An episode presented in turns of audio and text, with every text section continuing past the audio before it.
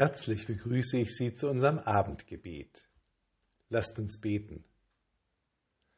Schöpfergott, schön hast du deine Welt gestaltet. Farben und Formen, Töne und Klänge durchdringen sie, Wärme und Leben. Wir danken dir für alles, was schön ist.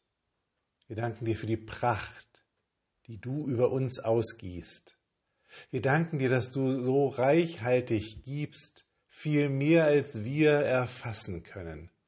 Du bist wunderbar und groß. Wir bitten dich für all die Menschen, die gerade im Dunkeln sitzen, die die Schönheit deiner Schöpfung gerade nicht sehen können, weil anderes ihr Herz verdunkelt. Wir bitten dich um dein Licht, das ihre Dunkelheit durchbricht die Farben wieder zum Vorschein bringt. Wir bitten dich, öffne ihnen die Ohren für gute Worte und schöne Melodien. Wir bitten dich, öffne ihre Wege aus der Dunkelheit heraus ins Leben hinein. Wir bitten dich für die Menschen, die krank sind, für diejenigen, die immer noch mit den Folgen der Covid-Erkrankung kämpfen, bitten wir um Geduld und Kraft. Für diejenigen, die dauerhaft mit anderen Krankheiten leben müssen, bitten wir dich um Freude in ihrem Leben und schöne Erlebnisse.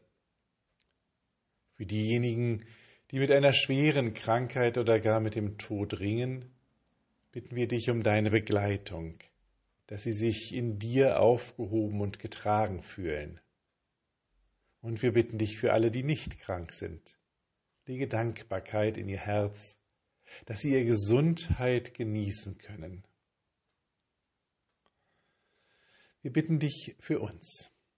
Herr, bleibe bei uns, denn es will Abend werden und der Tag hat sich geneigt.